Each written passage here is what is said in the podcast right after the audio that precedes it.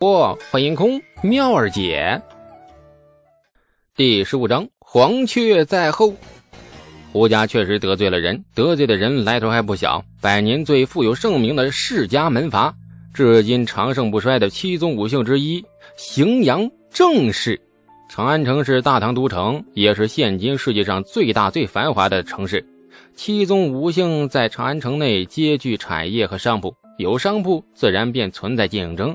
这商场上残酷的厮杀与战场一般无二。胡家这些年买卖做得大，长安城里开了三家绸缎铺。大唐的丝绸工艺很高，有名的丝绸产地各不相同，如剑南、河北的绫罗、江南的纱，还有彭越二州的缎、宋和二州的绢。这常州的绸，还有润州的绫，还有益州的锦，等等等等。各类琳琅满目，工艺巧夺天工。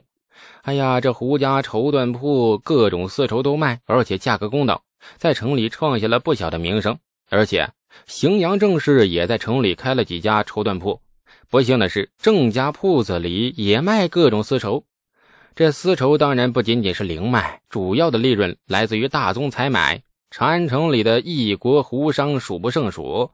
千里迢迢来到大唐，冲的就是大唐精美的丝绸。一宗买卖谈下来，绸缎铺往往数百千贯的纯利呀。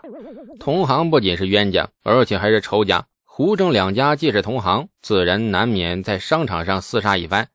郑家是百年门阀，论底蕴不知道比胡家强了多少倍。于是，无论商场还是官府，胡家忽然间迎来了各种打击。胡家当家的气急败坏之时，做出了一记昏招：铺子里所有的丝绸降价，以低价成本的价格出售，以此争抢市场。这一招确实干得有点不讲究了，这是砸了所有同行的饭碗。贞观年间，政通人和，官府和百姓的关系之和谐，远迈古今，可谓清平盛世啊。在这个凡事都讲道理的年代，哪怕如郑家这等门阀世家，也不敢对竞争对手动用极端手段。谁知胡家出了这么一记昏招，立马给郑家送上了下黑手的借口。胡家商铺很轻松的被郑家打掉，这过程不太清楚，大抵都是一些约定俗成的套路：联合商铺打压、掐住进货渠道、动用官府封铺等等，这些手段自然不会公诸于众。大家看到的只是结果，胡家付出了惨重的代价，城里的商铺全部低价折卖给郑家，连太平村的三百亩田地也保不住。五十贯可笑的价格，算是勉强遮掩了一下郑家的豪夺行径。胡家老小以失败者的姿态，匆匆离开长安，离开了关中。事情分不清对错，胡家有错，郑家的手段更是残酷。如果说胡家降价这一招干的不讲究，那么郑家强取豪夺胡家家产更不讲究。很奇妙的年代，权贵和官府对于平民百姓的态度古今未有。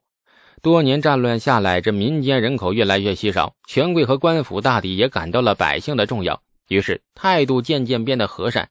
这些年很少听说权贵欺压平民的一个传闻。一个个彬彬有礼，貌似君子。两个原本应该对立的阶级，千百年从未像如今这般和谐过。然而，这种彬彬有礼止于平民，权贵与权贵之间，地主与地主之间争斗起来，仍是血淋淋的，无比残酷。失败者连翻身的机会都不会再有，灰溜溜的卷铺盖离开。庄户们都有人情味儿。胡家离开那天，庄户们自发相送。平心而论啊，这胡家对庄户确实很不错，这是很普遍的现象。如今的地主可不是那种颐指气使不可一世，动辄跟皇室人似的逼佃户卖儿卖女的恶劣形象。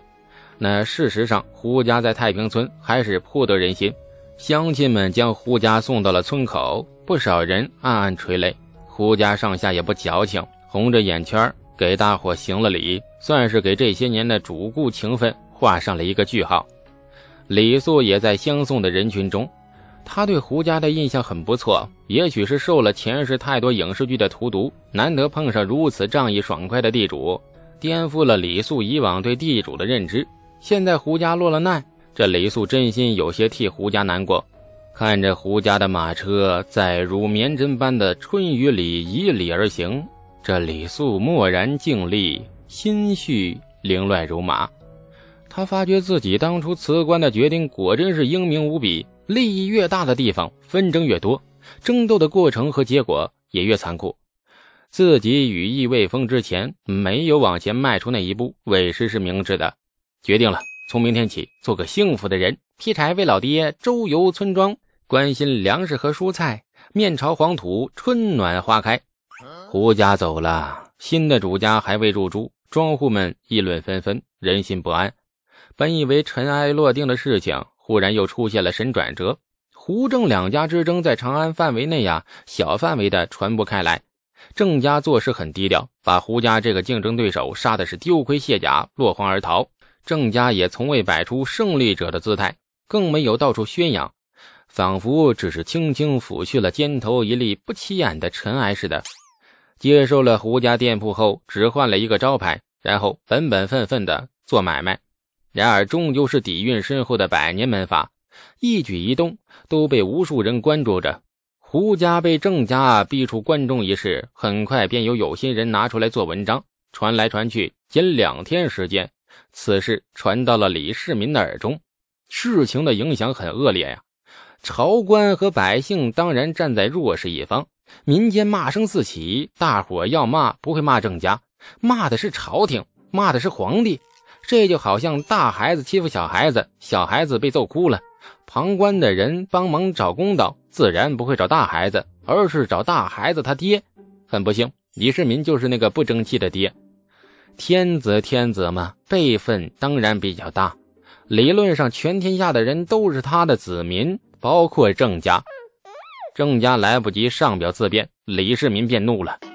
天下是他李家经历百战打下来的，多年战乱。令民间伤了元气。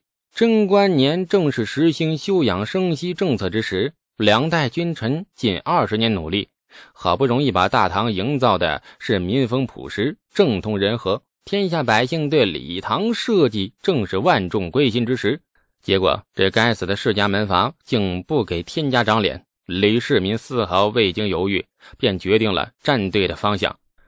不敢动世家门阀，对李世民来说，七宗五姓已经不仅仅是大老虎，但是该有的态度必须摆出来。胡家离开长安的第五天，太极宫里传出一道圣旨：皇九女恰二八生辰，李世民即宠之，赐珍珠丝帛无数，更正式封为东阳公主，使十亿百户，而十亿封地正是太平村。原胡家的三百亩土地全部划为了东阳公主的封地，朝廷还是很讲道理的，以国家名义收购土地，土地原主人花了多少钱买的，朝廷双倍补偿。太常寺派了两位小吏来到太平村，将赐给东阳公主的土地实际丈量之后，便回了城，然后与郑家交涉。交涉之后，便有了一个颇具喜感的结果。郑家花了五十贯买来的三百亩土地，那放在手里还没有捂热乎，转眼间便被皇家买走，而且是双倍呀！一百贯钱抬入郑家华宅，土地文书被皇家收回，郑家花费了不少力气强取豪夺来的土地，又被一个块头更大更壮的家伙给抢走了。一百贯，这郑家和府上下一天的伙食都不止这个数啊！郑家家主好累呀，忽然不想住在京城了，想回家，想妈妈。圣旨内容传到了长安坊间，这百姓商户们愣了许久，接着是轰然大笑。李世民打脸的手法很娴熟，力道很足。一道圣旨不但讨好了自家闺女，而且打压了门阀气焰，更平息了朝堂和民间的议论，尽得天下民心，可谓是一举多得。无数鄙夷和嘲笑声中，郑家非常识时务的从家里拎出了一个脸上刻着“替罪羊”三个字的商铺管事，昔日里当着无数商户百姓的面，活活打断了管事的双腿，然后送进了衙门，派快马给走在半路上的胡家补偿了两千贯钱，并赔礼道歉。事件尘埃落定，如绵丝的春雨里，公务征筹千名工匠民夫。将太平村曾经的胡家华宅拆去，原地搭建一座更豪华的公主府。公主府建造的很快，千名工匠民夫日夜不休，数日之间，一座恢宏大气的公主府已略见轮廓。太平村的乡亲们怀着好奇，试着凑近瞧一眼，发现工地上的监工和官员和兵器啊很和气，兵器像我们这是兵卫，很和气。不仅没有驱赶大家，工部官员反而一脸亲切的主动和乡亲们搭话闲聊。这闲聊还是很有作用的。村中宿老赵爷爷与官员聊了很久，然后赵老头一脸春风得意的回来告诉大家：“公主府工地缺人手，村中的青壮若想赚点存粮钱，可去工地做工，一天三文钱，或者是两斤熟米。”这庄户们欢呼雀跃，二话不说，挽起袖子奔向了工地。公主府建造的速度越来越快，仅半个月便已见雏形。府邸比原来的胡家扩充了近六亩，里面亭台水榭假山正殿皆具。正殿比原来的胡家正堂啊拔高了一丈多，两侧加了角檐，殿顶正中多了一个火球，以及皇家专用的稳兽螭尾。一个月后，公主府竣工。在一个余晖满地的傍晚，一队百余人的金吾卫将士们打着一排，举着五尺高瓶，后面那二十多名宦官宫女跟随，一百多人簇拥着一乘金色的软辇，静静地进入了太平村，入住公主府。感谢您的收听，去运用商店下载 Patreon 运用城市，在首页搜索海量有声书，或点击下方链接。听更多小说等内容。